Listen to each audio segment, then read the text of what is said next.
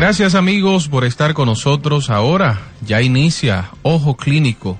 Queremos agradecerles a cada uno de los que tempranito en la mañana pues ponen los 90.5 para recibir lo que es la prevención.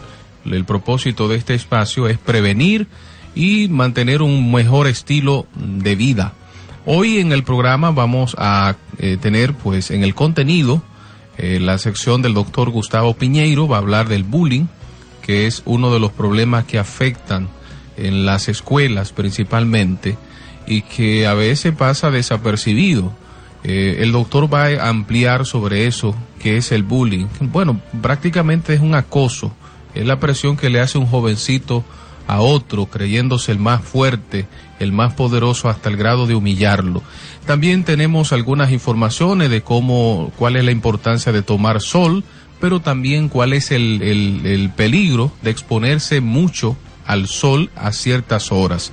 También estaremos con la información de uno saber controlar las emociones y los beneficios de el eh, cuidar el corazón aparte de eso de ser positivo. Estos temas y otros los estaremos eh, considerando en el desarrollo del programa de hoy. Debo mencionarle de entrada que el doctor Claudio Polanco, médico ginecólogo obstetra, ofrece un servicio integral para la mujer embarazada. El doctor Claudio Polanco brinda los servicios de cirugía laparoscópica, papá Nicolau, control médico del embarazo y el tratamiento de todo tipo de enfermedades de la mujer. Reserve llamando al 809-226-8686. Repito, 809-226-8686, extensión 4514. O visite el consultorio en el quinto nivel de la Torre B 514 de la Unión Médica doctor Claudio Polanco, médico ginecólogo obstetra. Ojo Clínico, un diálogo ameno y directo con la participación del oyente. Ahora, sanamente, con el doctor Gustavo Piñeiro. ¿Qué es el bullying? Es un término usado para definir el maltrato entre alumnos en la escuela o en un colegio. El bullying se caracteriza por hechos intencionales y repetidos de intimidación, humillación, agresividad verbal y física, provocando situaciones donde hay alumnos que son excluidos de los demás, amenazados, extorsionados, insultados o llamados por nombres peyorativos, es decir, nombres feos que les van poniendo. Sobrenombres, el bullying es un problema mundial, encontrado en 100% de las escuelas primarias o secundarias públicas o privadas, rurales o urbanas. Y se puede afirmar que las escuelas que no admiten esto es porque desconocen el problema o se niegan a enfrentarlo. ¿Cuáles pueden ser las consecuencias del bullying en la vida de los alumnos? Bueno, los alumnos asumen papeles distintos en la práctica del bullying dividiéndose entre agresores, víctimas y testigos. Los agresores tienen grandes posibilidades el día de mañana, cuando sean adultos, de tener comportamientos antisociales y actitudes delincuentes o criminales. Las víctimas del bullying, por otra parte, crecen con sentimientos de baja autoestima, creando serios problemas de relaciones en su vida adulta. Son ellas las protagonistas de casos más extremos como suicidios o alumnos que entran en una escuela armados para dar muerte a sus compañeros o a los profesores. Algunos alumnos cuando se dan cuenta que el comportamiento agresivo no trae ninguna consecuencia a quien lo practican, puede adoptarlo. Es decir, como no hay una sanción, entonces prefiere seguir con este papel. ¿Y cuál debe ser el papel de los educadores? Bueno, cuando no existe intervención contra el bullying, el ambiente escolar tiende a contaminarse por un clima de ansiedad y miedo, afectando negativamente a los estudiantes, a su aprendizaje. Todo niño tiene, por otra parte, el derecho de ir a una escuela segura y solidaria y el compromiso de todos debe ser el promover una educación capaz de generar ciudadanos conscientes que respeten al ser humano y sus diferencias. ¿Cómo detectar el bullying? Bueno, como les dije, había un grupo de agresores, que son los que aplican actos de bullying sobre los demás. Y estos agresores tienen características, como para que los podamos identificar. Son individuos con poca empatía, es decir, les cuesta relacionarse y ponerse en el lugar del otro. También son individuos que les gusta ser admirados y temidos por otros alumnos. Y son individuos que asumen posiciones de liderazgo negativo, que esto afecta mucho al grupo en total del colegio. Las actitudes más frecuentes de quien practica bullying es agredir, amenazar o amedrentar, colocar sobrenombres, pegar o dar puntapiés, ignorar a propósito, discriminar, dominar, humillar, intimidar, perseguir, provocar, incluso hasta robar. Y los blancos son las víctimas del bullying. Y sus características son de baja autoestima agravada por la indiferencia de los adultos en cuanto a su sufrimiento. Muchas veces los maestros no le hacen caso o los padres mismos minimizan lo que le está pasando y no disponen de habilidad para reaccionar o interrumpir las acciones contra sí mismos.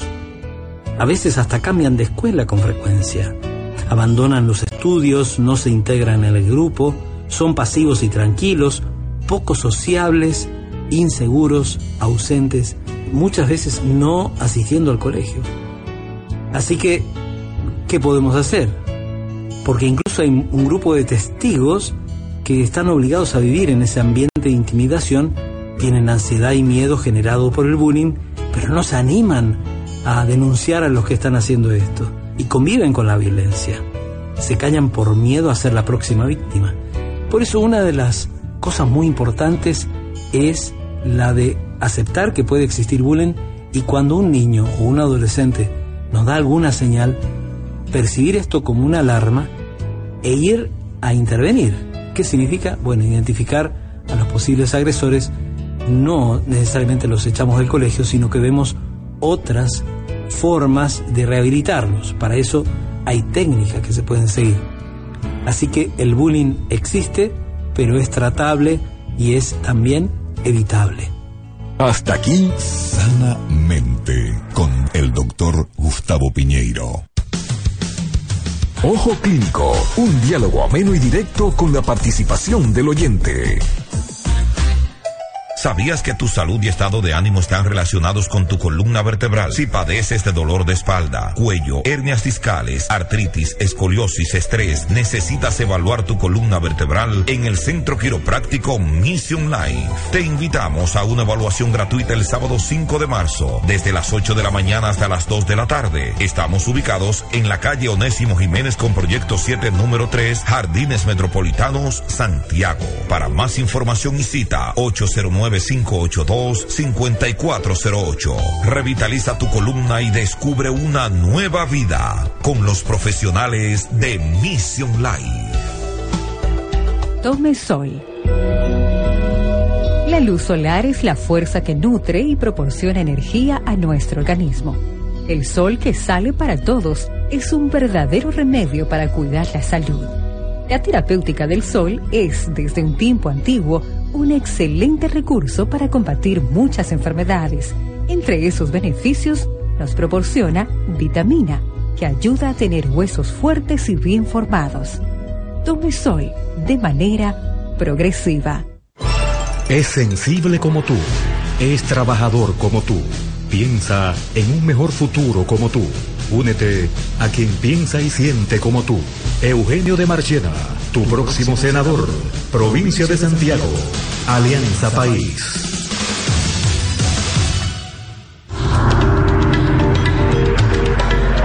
¿Los cálculos en los riñones deben ser operados siempre? Un gastroenterólogo comparte su conocimiento y experiencia sobre este tema. La litiasis vesicular o cálculo vesicular es un diagnóstico muy común. Eh, cualquier persona, cualquier médico que haga ecografía sabe que es el diagnóstico casi más frecuente que hace en, cualquier país. de nuestra Latinoamérica seguramente. Y bueno, no todos se tienen que operar en realidad. Que los pacientes que tienen cálculo de la vesícula, si tuvieron los síntomas típicos, deben operarse. Y los demás pueden observarse. ¿Y cuáles son esos síntomas típicos? Es el paciente que tiene un dolor intenso después de comer algo pesado, algo con grasas, tucos, etcétera, localizado del lado derecho, o sea, en la zona hepática o en la boca del estómago. En general pueden irradiarse hacia la espalda o hacia el hombro y que para calmarlo precisan algún inyectable porque son dolores intensos. Esos pacientes que son considerados que tuvieron lo que llama un cólico hepático o un cólico biliar son los que deberán ser operados porque una vez que se presenta un episodio de estos es muy factible que se vuelva a presentar. Entonces es mejor operar a los que tienen los síntomas típicos, cólico hepático o cólico biliar, y observar a los pacientes asintomáticos, sin síntomas, cuyo diagnóstico es casual porque se hizo una ecografía por cualquier otro motivo. Un cálculo es una masa sólida y dura que se puede formar en la vesícula biliar, la vejiga y los riñones. Los cálculos pueden tener diferentes causas, por lo que se tratan de diversas maneras. Sin embargo, sin importar el tipo de cálculo, se recomiendan algunas medidas preventivas similares, como beber abundante agua y seguir una dieta alimenticia indicada por su médico.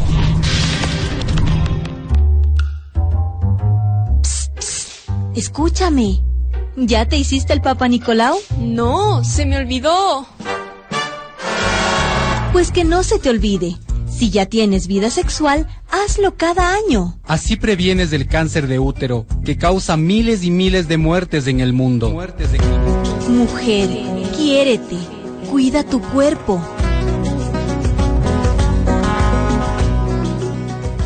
Se refugia en charcos de agua limpia, neumáticos, floreros, canaletas y otros recipientes. Se detiene y dobla las patas y ¡zas! contagia con dengue a la víctima. Al mosquito Aedes aegypti le cuesta unos segundos contagiarte con el dengue. A ti te cuesta tu vida si no lo eliminas. Elimina los criaderos del mosquito transmisor del dengue. De ti depende protegerte. Evite exponerse al sol en las horas de mayor intensidad. Debido al deterioro de la capa de ozono, elemento atmosférico protector, la filtración de rayos nocivos ultravioletas es un hecho real, sobre todo en ciertas horas. Estos rayos son agresivos para la piel y tienen efectos cancerígenos. Evite exponerse al sol en las horas de mayor intensidad de los rayos ultravioleta y en el resto del día use siempre pantalla protectora. Consulte cuál es el riesgo de su piel. Ojo Clínico, un espacio orientado hacia la prevención y el consejo médico. Ojo Clínico. Bueno, hoy tenemos a un especialista de la obstetricia y la ginecología. Tenemos al doctor Claudio Polanco que antes de entrar en materia, debo mencionarles que el doctor Claudio Polanco, médico ginecólogo obstetra, ofrece un servicio integral para la mujer embarazada y brinda los servicios de cirugía laparoscópica, papanicolao, control médico del embarazo y el tratamiento de todo tipo de enfermedades de la mujer. Reserve llamando al 809 226 8686 extensión 4514 o puede visitarlo en el consultorio en el quinto nivel de la Torre B 514 de la Unión Médica. Doctor Claudio Polanco, ginecólogo obstetra. Doctor, buen día. Gracias por estar con nosotros. Sí, gracias Juan Di, gracias a todos los amigos Radio Escucha que nos premian con sus sintonías a esta hora de la mañana. Doctor, vamos a hablar acerca de la sangre, la, los tipos de sangre. Sí. Y podemos iniciar, ¿qué usted cree, con la historia? ¿Cuál fue la primera, el primer tipo de sangre que hubo sí. desde el nacimiento de la humanidad? Bueno, eh, déjame decirte a manera de introducción que una de las dudas más frecuentes cuando la mujer se embaraza por primera vez es si la sangre de mi pareja y yo, si tenemos problemas. Esa es una de las preguntas que hacen más las pacientes cuando van a nuestra consulta. Sobre todo en la primera vez, porque tienen cierto temor. Ah, el, el esposo mío y yo tenemos la misma, el mismo tipo de sangre. Eso no puede traer algún problema. Entonces vamos a tratar en el transcurso del programa de aclararles esa duda. Mira, eh, la, la, la sangre eh, los tipos de sangre es algo reciente. eh, es aproximadamente desde el 1901, o sea, no hace tanto que sabemos que cada quien el tipo de sangre que tenemos. Existen grupos sanguíneos y factores RH. Por ejemplo, grupos sanguíneos, existen tres grupos sanguíneos, el A, el B y el O y tenemos los RH, que son RH positivo, RH negativo. Entonces, los grupos sanguíneos se, se descubrieron o se clasificaron en el 1901. Un médico austríaco fue el que lo, lo clasificó. Eh, en A, ¿por qué? Porque cuando tomaban un tipo de sangre y echaban un reactivo, ese reactivo formaba una aglutinación, se le llamó A. Cuando se, eh, cuando se ponía ese, mismo reactivo en otro grupo, no, no la hacía la aglutinación, sino que utilizaron otro reactivo, le pusieron B.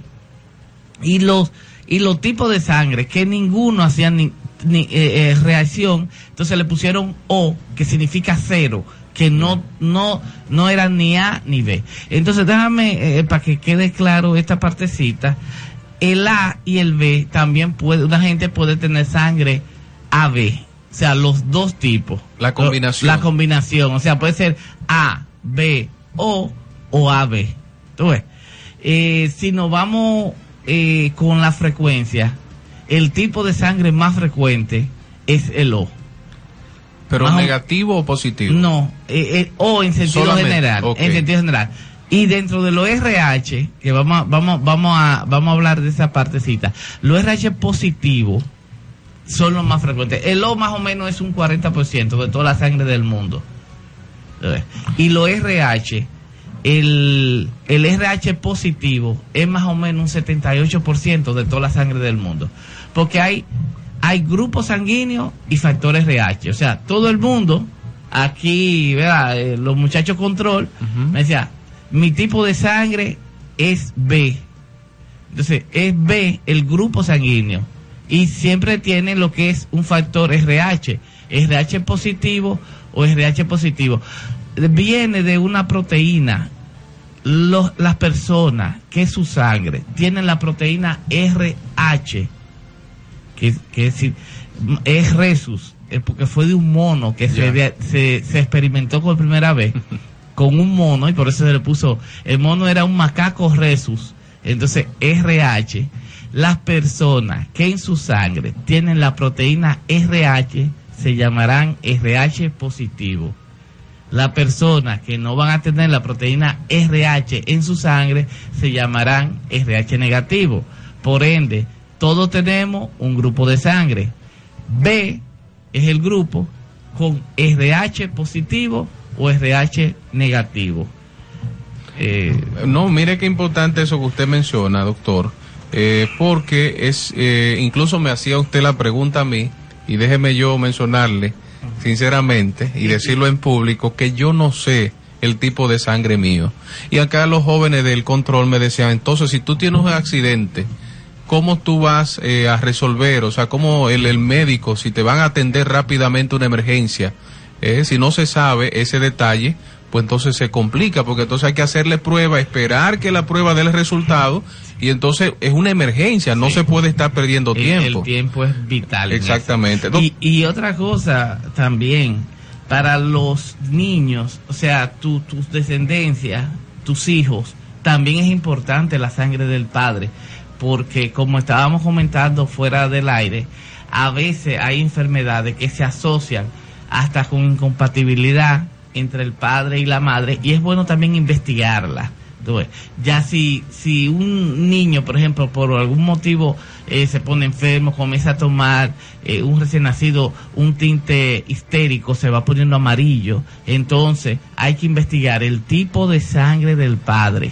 Es también muy importante y, y, eso es eh, importante saber el tipo de sangre de cada persona. Doctor, ¿qué hay de cierto a propósito de eso que usted menciona, que la incompatibilidad de la sangre o más bien esa reacción que produce la, esa combinación de... Eh, ¿Qué hay de cierto de que, por ejemplo, en el caso yo leí una noticia de una familia que tenían problemas mentales y entonces ellos tenían relaciones sexuales entre ellos y eso entonces generaba más trastornos mentales. ¿Hay la posibilidad de eso, de una, de que la sangre eh, bajo esa condición eh, produzca problemas mentales en la persona? los eh, básicamente los problemas de cosanguinidad, o sea, de persona, no, no tanto el tipo de sangre, pero las relaciones entre familiares muy cercanos muchas veces puede degenerar en un producto, en un bebé que puede tener una serie de factores de riesgo. ¿Cómo te explico? Por ejemplo, si yo en mi familia hay alguien que tenía, por ejemplo, diabetes, yo me caso con, o sea, no, no, eh, otro familiar mío cercano, eh, eh, nos casamos, nos juntamos o procreamos un bebé con los mismos riesgos, cada uno de los dos, es probable que ese bebé tenga mucho más riesgo de desarrollar una enfermedad luego de esa relación que si yo lo hiciera con alguien que no tuviera muy cercano a mi familia porque serían otros riesgos. ¿Tú entiendes? Si yo aporto un 25% de probabilidad de que ese bebé nazca con una determinada tipo de enfermedad, si yo me caso con otra persona, entonces serían otro 25 de otra enfermedad, pero si lo hago con personas muy cercanas, cosanguíneas a mí, entonces el por ciento se va a aumentar a un 50%. Bueno, estamos hablando, señores, acerca de los tipos de sangre del RH negativo, RH positivo y cómo eso afecta eh, a la criatura, el, el, tipo de sangre que tenga la, tanto la madre y es eh, el padre. Vamos a hacer una pausa, doctor, y luego de la pausa retornamos con este tema interesante. Ojo Clínico, un diálogo ameno y directo con la participación del oyente. Debo recordarle que el doctor Claudio Polanco, médico ginecólogo obstetra, ofrece un servicio integral para la mujer embarazada el doctor Claudio Polanco brinda los servicios de cirugía laparoscópica, papá Nicolau, control médico del embarazo y el tratamiento de todo tipo de enfermedades de la mujer. Reserve llamando al 809-226-8686, extensión 4514, o visite el consultorio en el quinto nivel de la Torre B 514 de la Unión Médica. Doctor Claudio Polanco, ginecólogo obstetra. ¿Sabías que tu salud y estado de ánimo están relacionados con tu columna vertebral? Si padeces de dolor de espalda, cuello, hernias discales, artritis, escoliosis, estrés, necesitas evaluar tu columna vertebral en el Centro Quiropráctico Mission Life. Te invitamos a una evaluación gratuita el sábado 5 de marzo, desde las 8 de la mañana hasta las 2 de la tarde. Estamos ubicados en la calle Onésimo Jiménez con proyecto 7 número 3, Jardines Metropolitanos, Santiago. Para más información visita 809 9582-5408. Revitaliza tu columna y descubre una nueva vida con los profesionales de Mission Life. Lávese las manos repetidas veces. Las manos se constituyen muchas veces como agentes de enfermedades por las cosas que tocan, el trabajo que hacen o la suciedad que pueden albergar en las uñas, por ejemplo. El lavado reiterado es una forma eficaz de sortear este inconveniente. Acostúmbrese a realizar esta prevención varias veces durante el día, sobre todo si hace una tarea que implica atender pacientes, cocinar, manipular dinero e incluso higienizar, entre otras prácticas. Se refugia en charcos de agua limpia, neumáticos, floreros, canaletas y otros recipientes. Se detiene y dobla las patas y ¡zas! contagia con dengue a la víctima. Al mosquito Aedes aegypti le cuesta unos segundos contagiarte con el dengue. A ti te cuesta tu vida si no lo eliminas. Elimina los criaderos del mosquito transmisor del dengue. De ti depende protegerte. Cuidando la alimentación, ¿se puede evitar y prevenir la diabetes? Compartimos la reflexión de una nutricionista sobre esta consulta. La diabetes forma parte de las enfermedades crónicas no transmisibles, que son la pandemia del siglo XXI, ¿verdad? Digo, estas enfermedades crónicas vienen acompañadas de la ganancia de peso, comemos más, nos movemos menos. ¿Qué debemos hacer entonces para evitar la diabetes y todas estas enfermedades, entre las que se incluyen las enfermedades cardiovasculares, el cáncer? Este, eh, eh, tratar de tener una alimentación saludable comer eh, cinco porciones de frutas y verduras al día, eh, las porciones de lácteas necesarias de acuerdo a la altura del ciclo vital que estamos, eh, consumir carnes magras, tomar abundantes líquidos, evitar los alimentos ultraprocesados, comer abundante fibra a través de cereales integrales. Entonces, esa es la dieta o la alimentación que debemos seguir este, en general toda la población y la que se le recomienda a las personas que pueden tener predisposición a tener diabetes. Es una dieta saludable en todos sus aspectos, este, evitando las grasas saturadas, las grasas trans, este, el exceso de alcohol y también una actividad física adecuada a, a cada uno de nosotros, ¿verdad? Este, eso es lo que mantiene de alguna forma alejado esta patología.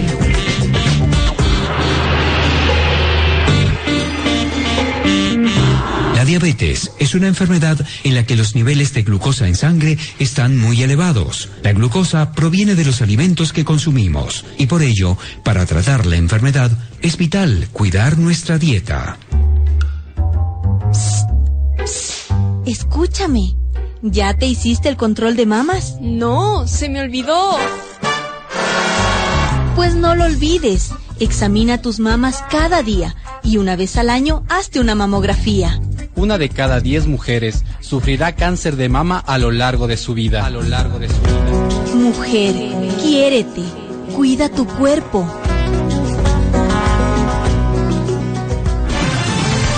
Un candidato para la gente que quiere progresar. Un candidato que sabe cómo lograrlo. Legislar para generar más empleos, menos deudas y oportunidades para ti. Eugenio de Marchena, tu próximo senador Provincia de Santiago, Alianza País. Controle sus emociones. Saber manejar las emociones adecuadamente es fundamental para nuestro bienestar y nuestras relaciones con los demás. Las emociones positivas como la alegría y la gratitud tienen el poder de deshacer los efectos fisiológicos de las emociones negativas. En los momentos de alegría, es cuando nos sentimos más seguros y abiertos a nuevas experiencias y oportunidades. Por su parte, ser agradecidos por los pequeños, grandes y medianos regalos que recibimos cada día nos hace minimizar las adversidades y perplejidades de la vida.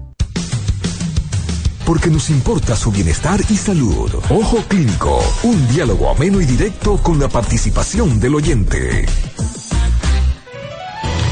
Bueno, estamos hablando con el doctor Claudio Polanco, médico obstetra ginecólogo.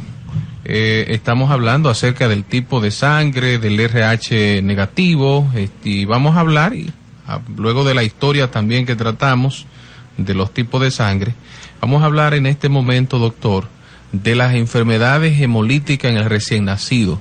¿En qué consiste eso? Eh, sí, eh, lo, lo primero, eh, aclararte que, que la sangre, que es importante que tú sepas, que tú has dicho mucho eso, la sangre no es de color azul, o sea, que tú no tienes sangre azul, que tú digas que tu descendencia viene de, de, de, unos reyes y una cosa, no existe sangre azul. Entonces, mira, eh, eh, hablando de, okay, de, la enfermedad hemolítica de recién nacido, eh, como hablamos de los factores RH, que es la proteína RH, el riesgo en un embarazo es que una mujer, su sangre sea RH negativo. Por ejemplo, puede ser O negativo, A negativo, AB negativo. Lo importante es que si la sangre de la madre es RH negativo, entonces ese embarazo es un embarazo de alto riesgo. ¿Pero por qué? ¿Por qué? Porque, ok, Ajá. vamos a ver. Si la sangre de la madre es RH negativo, decimos que no tiene la proteína RH. Y si el bebé que ella tiene dentro de su vientre es RH positivo, significa que ese bebé tiene la proteína RH. En algún momento en el embarazo, la sangre de la madre en la placenta se pone en contacto con la sangre de ese feto. ¿Y qué va a pasar? La sangre de la madre va a ver que le está llegando una sangre que tiene una sustancia extraña a ella, algo que ella no conoce. Y, esto, ¿de dónde salió? Es una amenaza para mí. Entonces se va a generar un sistema de defensa. El cuerpo de la madre puede atacar la sangre de ese feto que está en su vientre. ¿Y qué consecuencias tendría eso, doctor, la, el ataque? El ataque es que le va a destruir los glóbulos rojos, porque donde está, donde Ay. está el problema en los glóbulos rojos, le va a destruir los glóbulos rojos del feto. Entonces el feto va a desarrollar anemia, eh, eh, se va a edematizar, puede inclusive daño en el hígado del feto, en el vaso del feto y al final puede llegar la muerte de ese feto. Lo que pasa que normalmente eso no va a ocurrir en un primer embarazo, porque en el primer embarazo el sistema inmune lo que hace es que lo identifica. Dice, esta sangre extraña y lo que hace es que forma la defensa para cuando venga el segundo. En el primero no pasa nada, pero en el segundo, ahí sí. Ataca. Ataca. Entonces, en el primero, simplemente va a detectar que ese feto tiene algo que ella no tiene y ella lo va a considerar como una amenaza. Un tipo que llegó a tu casa, que entró con una pistola, tú lo vas a ver como una amenaza. Un Aunque después resulte que el tipo era un, un primo tuyo, Sí. pero tú lo vas a ver de inicio, tú vas a ver ese tipo lo que viene a matarme. Entonces, mientras tanto, la madre va a formar el sistema de defensa. Con ese primer embarazo, normalmente no va a ocurrir nada. Pero cuando venga el segundo embarazo, ya ese segundo feto va a recibir toda esa carga de que le va a mandar la madre tratando de destruir esa sangre que ella la ve como posiblemente eh, eh, maligna para ella. Doctor, entonces, ¿qué se haría en ese caso? ¿Qué hace el obstetra? Ok. Eh, lo primero, eh, que un embarazo de RH negativo, lo primero es que hacemos pruebas. Hay, una prueba que se hace más o menos cuando la paciente tiene 28 semanas. Se llama test de Kuhn indirecto. Se llama test de Kuhn indirecto porque es a la madre que se le hace. Y eso nos va a decir a nosotros si hay reacción entre la sangre de la madre y la sangre del feto. O sea, cuando yo hago el primer test de Kuhn a las 28 semanas, yo puedo detectar si ya si esa sangre del feto está produciendo reacción en la sangre de la madre. Luego lo repito a la 32 y a la 36. Y luego que nace al bebé se le hace un test de Kuhn directo y se tipifica o sea, se, se determina, porque en, dentro del útero tú no sabes qué tipo de sangre tenía el bebé. Porque si es el mismo tipo de la madre, si es RH negativo también, la madre no lo va a hacer. Pero si es positivo, sí lo hace. Pero tú no lo puedes determinar intraútero. O sea, dentro del útero tú no vas a saber todavía qué tipo de sangre tiene el bebé. Ahora, cuando nace, inmediatamente nace, tú le haces una prueba, una tipificación y si es positivo, si el bebé es positivo en ese primer embarazo, tiene que ponerle una vacuna que se llama un suero anti-D. Entonces, con ese suero, con esa vacuna, evita que una madre para el segundo embarazo pueda formar los anticuerpos que pueden afectar el segundo embarazo. Tú, en el primero simplemente seguimiento desde CUN, tipificación al bebé y si el bebé es RH positivo, se le pone la vacuna a la madre. Eso es muy importante porque de ahí para adelante, si no se pone la vacuna, por lo menos en las primeras 72 horas que nace el bebé, entonces ya de por vida podemos condenar a esa madre a que todos sus hijos siguientes tengan problemas si, si sobreviven el embarazo.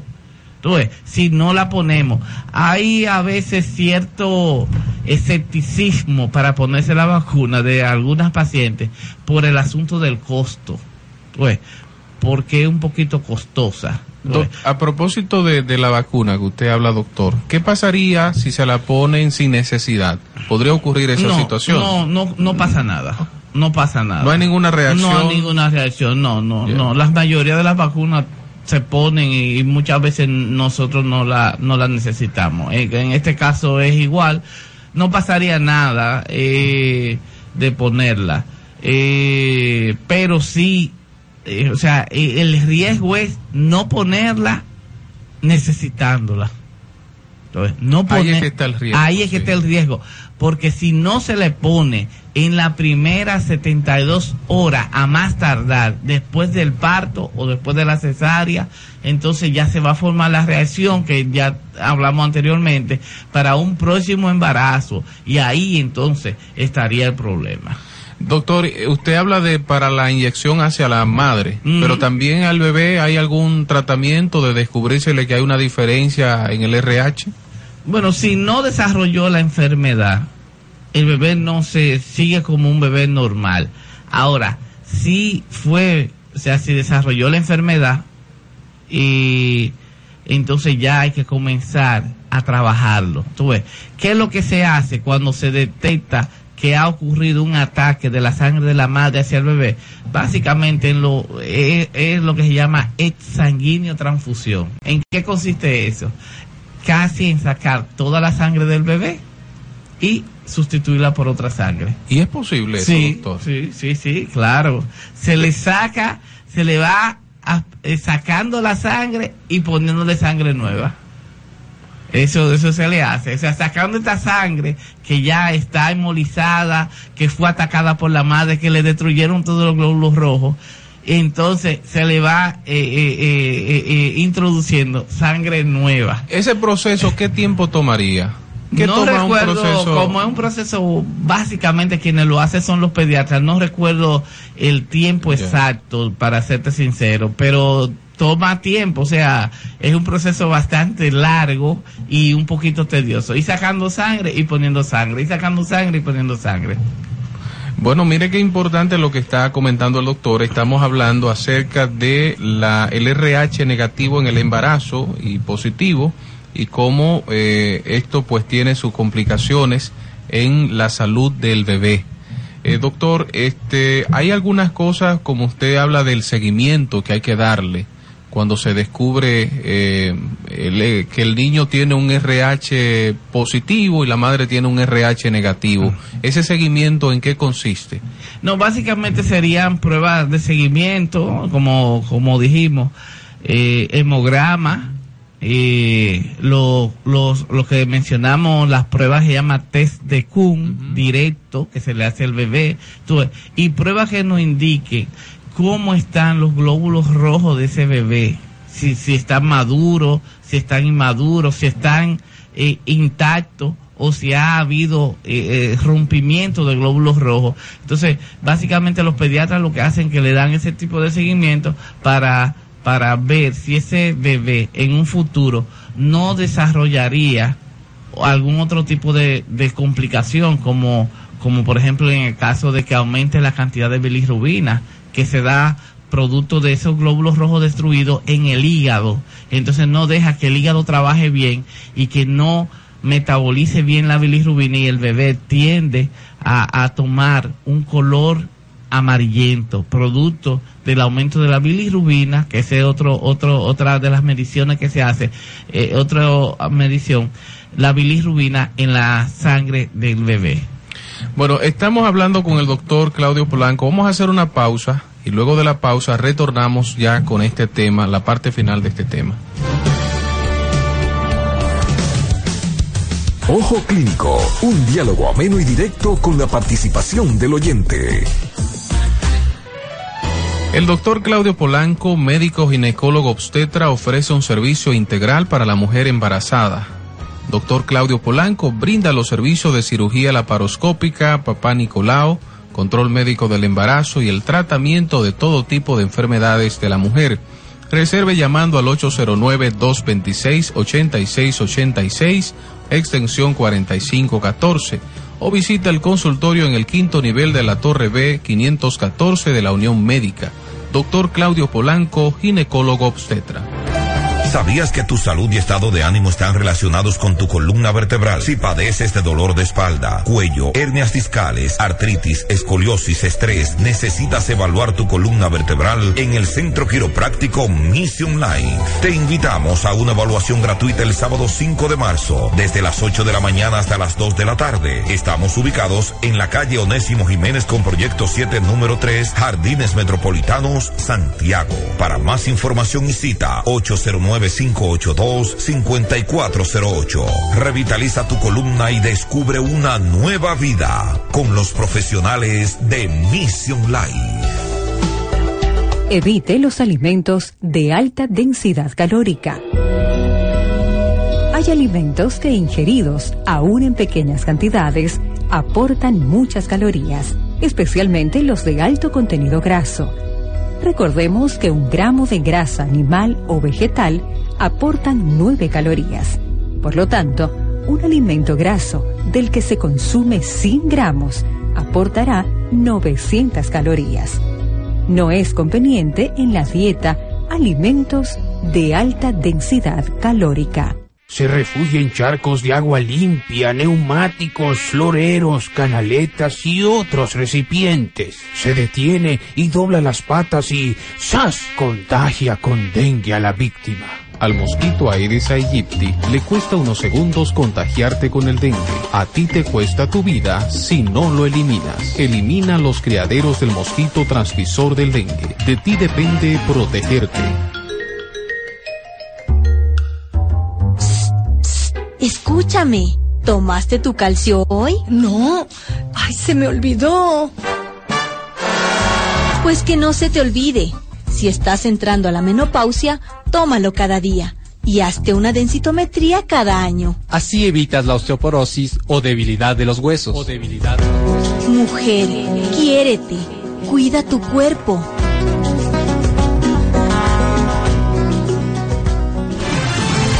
Es tiempo de hablar menos y hacer más. Ahora es el tiempo de construir tu futuro. Eugenio de Marchena, un ciudadano como tú, con las ganas de trabajar para que tu voz se escuche desde el Congreso Nacional. Eugenio de Marchena, tu próximo senador, Provincia Santiago, Alianza País. Sea positivo. Disfrutar de su trabajo, de sus seres queridos y de sus tiempos libres es una alternativa que puede ser parte de su vida. De esta forma le será más sencillo ver las cosas positivas y no sentirse estresado. ¿Cuántas veces vamos a dormir luego de un día agotador, llenos de problemas y preocupaciones? Sin embargo, permítame decirle que su vida puede llegar a tener un giro radical si usted pide sabiduría de lo alto y busca opciones que le aliviarán su mente. Ojo Clínico, un espacio orientado hacia la prevención y el consejo médico. Ojo Clínico. Bueno, seguimos conversando con el doctor Claudio Polanco, médico obstetra y ginecólogo. Y estamos hablando acerca de los tipos de sangre, RH negativo y cómo eso influye en el embarazo de la mujer. Doctor, ya en la parte final, ¿qué recomendación, luego de haber tratado este tema, la historia, los efectos eh, en el feto, en la madre, eh, qué recomendación final usted le hace a las mujeres que van a tener hijos? Sí, eh, una de las, de las normas en el manejo de toda paciente embarazada es que inmediatamente la mujer acude por primera vez a la consulta con el obstetra, se le hace una batería de análisis, o sea, un grupo de análisis, aproximadamente nueve análisis eh, dentro de lo que está el tipo sanguíneo. Si esa paciente es sangre RH negativa, ella tiene que saber de su condición especial y debe de cuidarse y al final del embarazo tiene que saber la situación con su bebé y administrarse su vacuna, porque es algo que solamente se va a poder hacer en ese momento. Si no se administra la vacuna en un lapso de 72 horas luego del parto, ella puede desarrollar una isoinmunización y ya para los próximos embarazos, esos bebés podrían nacer con problemas, con todo tipo de problemas, desde eh, minusválido, desde eh, eh, trastorno a nivel del hígado, del vaso, cerebrales. Hay muchos problemas que se pueden evitar simplemente con la administración de la vacuna anti-D. Me, se me escapó preguntarle a propósito de la vacuna, ¿la vacuna se coloca una sola vez o es un tratamiento? No, la vacuna es una vez, aunque hay una revisión que en algunos países ya la RH negativa se la están poniendo hasta las 28 semanas. Tú ves, la ponen en el embarazo independientemente saber si el bebé es positivo o negativo. Porque acuérdate que se va a administrar si la madre es negativa, que es el problema, y el bebé es positivo.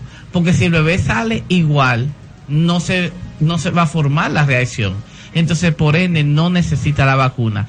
Pero siempre es importante tipificar al bebé, porque eso es lo que nos dice a nosotros si hay que poner la vacuna y eso es lo que va a definir todo el futuro de esa mujer en los próximos embarazos. Doctor, muchísimas gracias. Usted sabe que este programa es suyo, usted parte de este equipo, de manera que en otra ocasión vamos a seguir hablando acerca de las enfermedades y lo, que tiene que ver con la prevención de la mujer embarazada y de las dificultades propias de la mujer. Muchísimas gracias. Sí, gracias Wandy. Para mí es un honor estar aquí en un equipo de jóvenes eh, talentosos como lo que tenemos a nuestro alrededor. Bueno, eh, gracias doctor. Vamos ahora a pasar a presentar una, un trabajo ya producido de los inicios de la odontología, el martirio que pasaron la gente cuando inició la odontología en este radioclip titulado De dientes y dentaduras. Por la gran pirámide de Keops, escúcheme bien, machaque piedra pones Mézclela con este vinagre y luego se frota los dientes con estos palitos. La primera pasta dental la inventaron los egipcios hace 4.000 años. Era muy abrasiva, pero dejaba reluciente la dentadura. Luego vinieron los romanos. Los romanos se lavaban los dientes y se enjuagaban la boca con orines. Los médicos del siglo I aseguraban que la orina humana los blanqueaba y protegía. ¿Estás seguro que es portuguesa? Oh, mamma mía, huélala, sienta la pestilencia. Las mujeres romanas pagaban muy cara la orina portuguesa. Se decía que era la más potente de Europa, y tal vez lo fuera, debido a los meses que demoraban las ánforas rebosantes de orines desde el lejano Portugal hasta llegar a Roma. Con la caída del Imperio Romano, la higiene bucal se abandonó completamente. Fue hacia finales del siglo XV que los chinos inventaron los cepillos dentales provistos de cerdas. Se llamaban cerdas porque los pelos se arrancaban a tirones del cuello de los cerdos.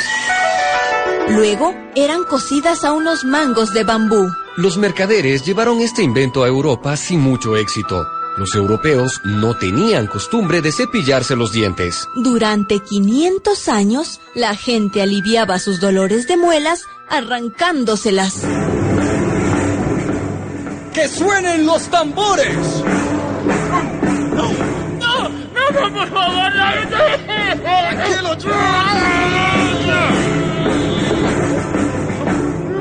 Los sacamuelas iban de pueblo en pueblo extirpando las piezas que dolían hasta dejar vacía la boca. Las operaciones, sin ninguna higiene ni anestesia, se acompañaban con el redoble de tambores para acallar los alaridos desgarradores del paciente. En el siglo XVI se comenzaron a experimentar dentaduras postizas a base de dientes humanos arrancados a los difuntos. Ahora, madame. ¡Ay, no! Tranquila. Encomiéndese a Santa Apolonia, patrona de los dolores insoportables. ¡No! no ¡Vamos! Pero colocar los dientes postizos suponía una operación salvaje. Las mujeres aristócratas se hacían perforar las encías con ganchos para asegurar los alambres de las dentaduras. Unos años más tarde ya fue posible calzar las piezas usando resortes, pero estos eran tan recios que se necesitaba una presión constante para mantener cerrada la boca, una distracción momentánea y la dentadura salía disparada. Por entonces era frecuente recoger dientes en los campos de batalla. Los ladrones de dientes iban con tenazas y obtenían su botín de soldados muertos y de otros malheridos. Mi dentista ha conseguido unos dientes espléndidos traídos de Waterloo. Se pusieron de moda las dentaduras Waterloo y millares de europeos las lucían. Los dientes de porcelana inventados en París pusieron fin a esta práctica macabra. Recién en el siglo XIX y el XX se desarrolló la anestesia. La fresa mecánica, los cepillos de nylon y la pasta de dientes con flúor para reducir las caries. La especie humana superaba así uno de los mayores tormentos que le ha acompañado a lo largo de su historia.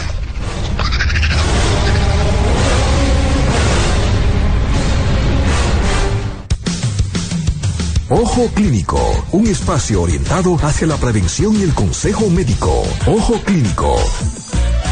Bueno, gracias señores. Después de escuchar este interesante radioclip acerca de la historia de la odontología, los inicios de la odontología. Será hasta el próximo sábado cuando volvamos con otro espacio similar. Hasta aquí hemos completado 60 minutos de información, entrevistas y comentarios sobre la salud. Será hasta la próxima cuando compartiremos otro espacio de Ojo Clínico por esta misma frecuencia. Los conceptos emitidos en el programa que finalizó son de la responsabilidad de sus productores. La emisora Fuego 90 no necesariamente se solidariza con los mismos.